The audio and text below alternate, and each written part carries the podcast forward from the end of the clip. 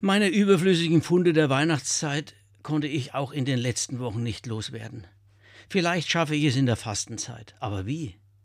Abspeckangebote in der Werbung gibt es reihenweise. Kräuter, Säfte, Tabletten oder Diätprogramme. Alles fürs Abnehmen und um schlanker zu werden. Das Gegenteil ist das Übergewicht durch Maßlosigkeit. Schon an unseren Kindern sehen wir die Folgen. Fasten heißt konkret sich enthalten von zu vielem Essen und Trinken, von zu vielen Genussmitteln, von zu viel Extravaganz, um so eine andere Lebensqualität zu erproben.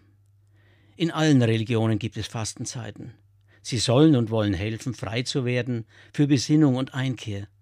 Ein paar Wochen auf etwas zu verzichten, als eine Art Training des eigenen Willens. Gesundheitsapostel überzeugen mich dabei kaum. Sehr wohl aber Menschen, die das Fasten mit Erfolg ausprobiert haben und die es auch weiterhin tun.